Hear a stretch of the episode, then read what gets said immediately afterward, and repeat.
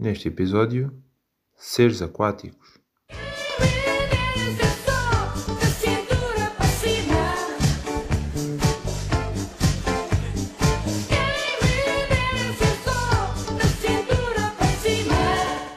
Se fôssemos seres aquáticos, a primeira coisa que eu acho que precisamos de definir, ou que não tendo que definir foi o que eu questionei, é se seríamos mamíferos ou peixes.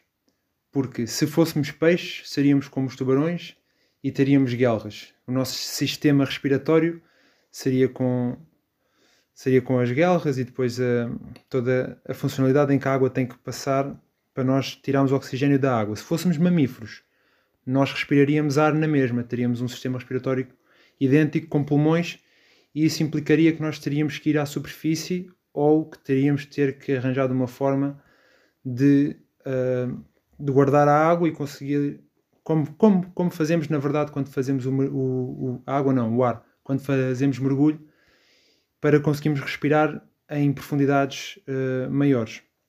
E depois também a questão da isto implicaria a forma como nós como nós teria, seríamos biologicamente na fisionomia, na morfologia e até de certo a aerodinâmica do nosso corpo para nós nos movimentarmos dentro d'água.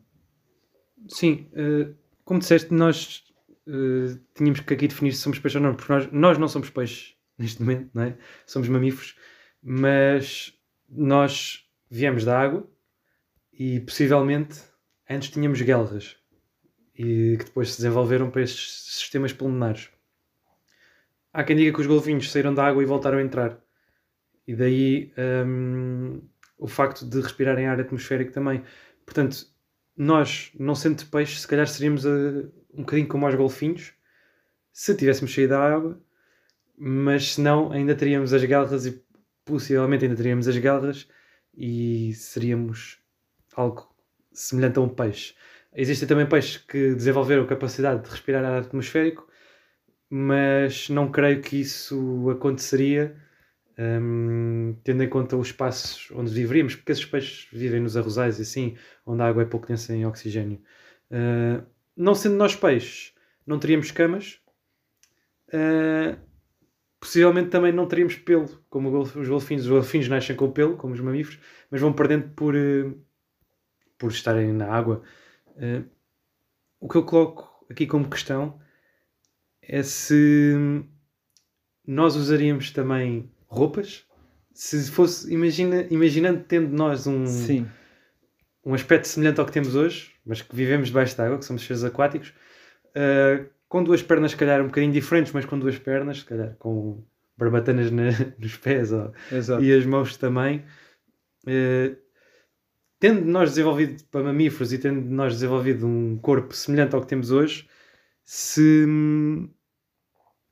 se usaríamos, por exemplo, roupas Tendo Portanto, em conta se nós tivéssemos um desenvolvimento semelhante, mas subaquático, mas se tivéssemos progredido mais ou menos da mesma forma. Se a sociedade se tivesse desenvolvido, é um bocadinho aí. Sim, é, é uma boa questão porque agora não tanto, dependendo da região do globo em que vivemos, mas as roupas apareceram inicialmente com o propósito de, de aquecimento, de, de dar algum calor ao corpo. E os animais mamíferos que vivem dentro d'água tendencialmente têm reservas de gordura que permitem o corpo manter-se uh, quente na, na, na, água, ou então, se, no caso dos, dos, tubarões que não são mamíferos, estão muito dependentes daquela que é a temperatura do ambiente, portanto, por isso é que eles só conseguem viver em determinadas zonas, ou não sendo esse o caso, eu acho que ou nós teríamos, se calhar, me, na mesma estrutura física, mais gordura para conseguirmos manter a nossa temperatura,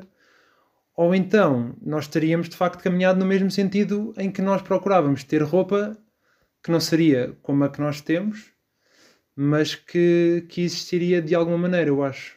Pronto, ou teríamos roupas ou seríamos mais gordos, não é? E aquela piada que um amigo meu faz que é às vezes estamos na praia e ele diz: Olha, deu uma baleia à costa. Pronto, faria um bocadinho mais sentido nesse, nesse aspecto. Uh, mas aqui as roupas, eu queria começar pelas roupas.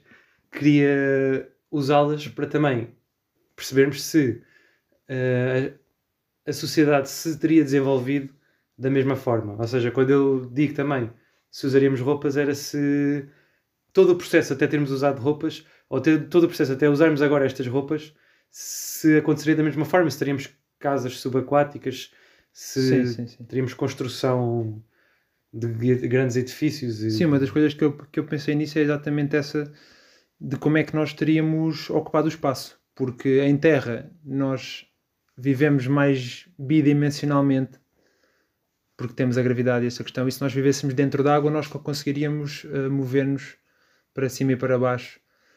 Uh, portanto, nós teríamos uma ocupação, eu acho, mais tridimensional e conseguiríamos fazer uh, cidades mais na, na vertical, mais ainda do que hoje em dia já se, já se faz, mas teríamos também a imensidão que é o fundo oceânico, Sim, que mas- ainda não está ao nosso alcance e que nós teríamos, se calhar, aí habitado muito mais, não sei, uh, desde as zonas mais à superfície às zonas mais pr- profundas. Sim, mas também temos que ver que a pressão é sempre uma limitação e o fundo oceânico não está acessível também a todos os animais. Sim, é verdade. Só mesmo dos poucos animais que atinge profundidades que nós ainda não chegamos, a baleia azul, por exemplo, atinge profundidades que nós desconhecemos e não sabemos o que está naquela zona. Mas isso poderia ser um entrave também, ou se calhar Ou teríamos, de ter Teríamos- uma, uma adaptação, pois. teríamos nos desenvolvido também, Ou isso. ou mesmo tecnologicamente, de forma a podermos pesquisar. Tal como já melhor. fazemos agora um pouco para tentar chegar lá, mas estando já mais perto, talvez isso era uma das questões que eu queria colocar, que é se, hum, não, não no fundo aquático, que certamente nós procuraríamos lá chegar, mas também penso que talvez também teríamos tentado con- conquistar a Terra, da mesma forma que nós queremos conquistar o mar, agora, conhecer os fundos, nós teríamos procurado tecnologias para nos permitir eh, ir, ao, ir ao topo do monte, tal como também procurámos ir à Lua, de certa maneira. Sim, eh, eu não sei se esse desenvolvimento teria acontecido por uma razão, porque nós até já falámos aqui em episódios anteriores, no fogo e na roda, e hum, são coisas que não funcionariam tão bem debaixo d'água. Claro que Invenções basilares agora nossa- para a nossa. para, no- para o desenvolvimento tudo. da nossa Uhum. tecnologia e desenvolvimento da nossa sociedade. Porque, obviamente, que faz sempre sentido a construção, porque inicia-se com a proteção não só dos elementos naturais, mas dos predadores. Sim. e tudo mais. Portanto, debaixo d'água teríamos também predadores, teríamos também outro tipo de fenómenos naturais a acontecer. Portanto, faria sempre sentido nós querermos hum, algo assim. E, aliás, há peixes que fazem Sim, mesmo suas- por organização e Exatamente, e as suas construções hum, de forma. mesmo ru- rudimentares. Sim, Sim. mas de forma a protegerem-se e tudo mais. Uh, será que nós teríamos conseguido uh, desenvolver e manter este elevado nível de inteligência se nunca tivéssemos saído da água e não, não tendo fogo para cozinhar, não tendo muita coisa depois que adveio disso? Sim, eu acho que seria certamente diferente. Uh, não sei, mas também há fontes de calor sub, subaquáticas, uh, os vulcões de enxofre, coisas assim, que poderiam servir como uma fonte energética ou, ou mesmo, lá está, pronto, dependendo depois de qual é que seria a nossa fisionomia e por onde é que tivéssemos evoluído para, para habit- habitar se fosse mais profundo, se fosse mais nas profundezas ou se fosse mais à, à superfície, porque mesmo à superfície, se nós não conseguíssemos estar fora d'água, vivêssemos dentro, d'água, mas conseguíssemos ah, tirar uso de, da energia solar que está nos primeiros metros de água à superfície, talvez isso tivéssemos também campos de, de captação energética como temos agora, por exemplo, no, no Alentejo, ali ao longo do Oceano Sim, Atlântico, sim. ou algo do género. Acho que pensando como temos pensado nos outros exercícios, nos, nos outros episódios, nós teríamos arranjado forma. Agora, o fogo realmente é muito li- limitativo e mesmo no transporte, a roda, que é possível porque nós vivemos com a, com a gravidade e bidimensionalmente ali, não sei, a roda de facto não teria utilidade, eu acho, ou a mesma. Sim, teria sempre muito reduzida a ter, seria algo. As enfim, deslocações enfim, teriam que ser mesmo repensadas, eu acho. Não sei, não consigo bem. Poderiam ser Aliás, baseadas no volume também, na, no princípio de Arquimedes. Os peixes usam em sistema eh, de forma a poderem aumentar e diminuir o volume, o seu volume, para poderem subir e descer na água. Ok.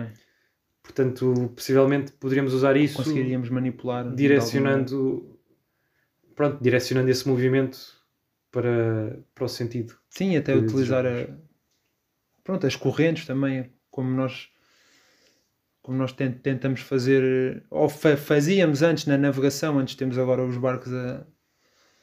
Antes de ter essa vida a vapor e agora com, com, Sim, com o combustível, aí mas os sistemas de orientação também faziam muito sentido, porque, por exemplo, as tartarugas usam muitas correntes, é, mas têm, têm nelas próprias incu- incutido um sistema de orientação baseado no magnetismo, eh, pronto, que lhes permite andar em todas as paradas e na mesma altura do ano irem todos dar à mesma praia para se poderem reproduzir Sim.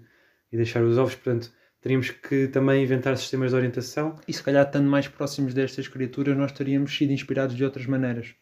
Porque muitas das coisas que nós também criamos são inspiradas em coisas que vemos na natureza e talvez aí tivéssemos sido mais conduzidos para encontrar, neste caso, sistemas de orientação que funcionassem debaixo d'água, digo eu. E, e além disso, isto é também partindo do princípio que nós somos seres aquáticos e marinhos. Porque uma das coisas que eu Certo. pensei é que se nós fôssemos seres aquáticos fluviais, de água doce, a nossa existência seria também muito mais limitada. Pronto. E muito mais escura também. Que a água doce tem tendência a ser mais, mais escura em alguns Sim. pontos dos leitos dos rios. E ou, ou falando de lagos que são águas paradas, ou nos rios, seria muito mais dificultado. Ou, pensando também no. Quer dizer, estou a pensar se calhar em riachos, mas há rios bastante. Seria possível talvez viver no Rio Tejo ou no, no estuário, mas já é água salobra, Salobra e suja também. porque nós habitamos à superfície. Mas seria sempre uma questão porque haveria, tal como aqui, nós, nós habitamos em terra, temos o mar ainda por descobrir, aqui teríamos sempre outra possibilidade, eu acho. Pelo, pelo sítio onde nos encontramos, seríamos sempre limitados em área e nós procuríamos sempre chegar a outro local. E depois, tal como houve com os continentes, nos oceanos nós encontraríamos populações noutros sítios, iríamos à, partiríamos à descoberta, ou se vivêssemos num, num grande rio, talvez par- partiríssemos à descoberta pelo mar de outros rios onde pudessem haver outras habitações. Sim, exatamente. E aí, mas aí a, a própria o próprio desenvolvimento da tecnologia seria importante porque são poucos os animais que conseguem, que, que conseguem viver em água doce e salgada, ou muito doce e muito salgada. Conseguem fugir, fu- fugir da sua limitação biológica. Sim, ambiental. exatamente, de viver nesse. E eu estava a, a falar da questão da cor da água também, porque ia colocar, colocar aqui a questão de hum, se víamos ou não víamos a água, mas não víamos a água da mesma forma que não vemos o ar, mas veríamos sempre as partículas que estão na água, se forem visíveis hum, Ah, sim.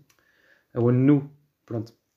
Porque já mergulhaste com óculos no Sim, mar sim, sim, e consegues ver bem, não consegues ver, nunca consegues ver muito longe, Sim. tão longe quanto vês acima da água. Portanto, Se calhar aí nós tivéssemos, estivéssemos menos dependentes da, da visão sim, e possivelmente da luz também, porque, e da luz. porque vivendo alguns metros abaixo da superfície de qualquer água, mas principalmente do mar, hum, Sim, a luz seria sempre um recurso muito escasso.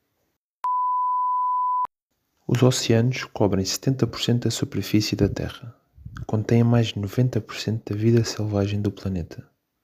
E nós ainda só exploramos 5% do que isto representa.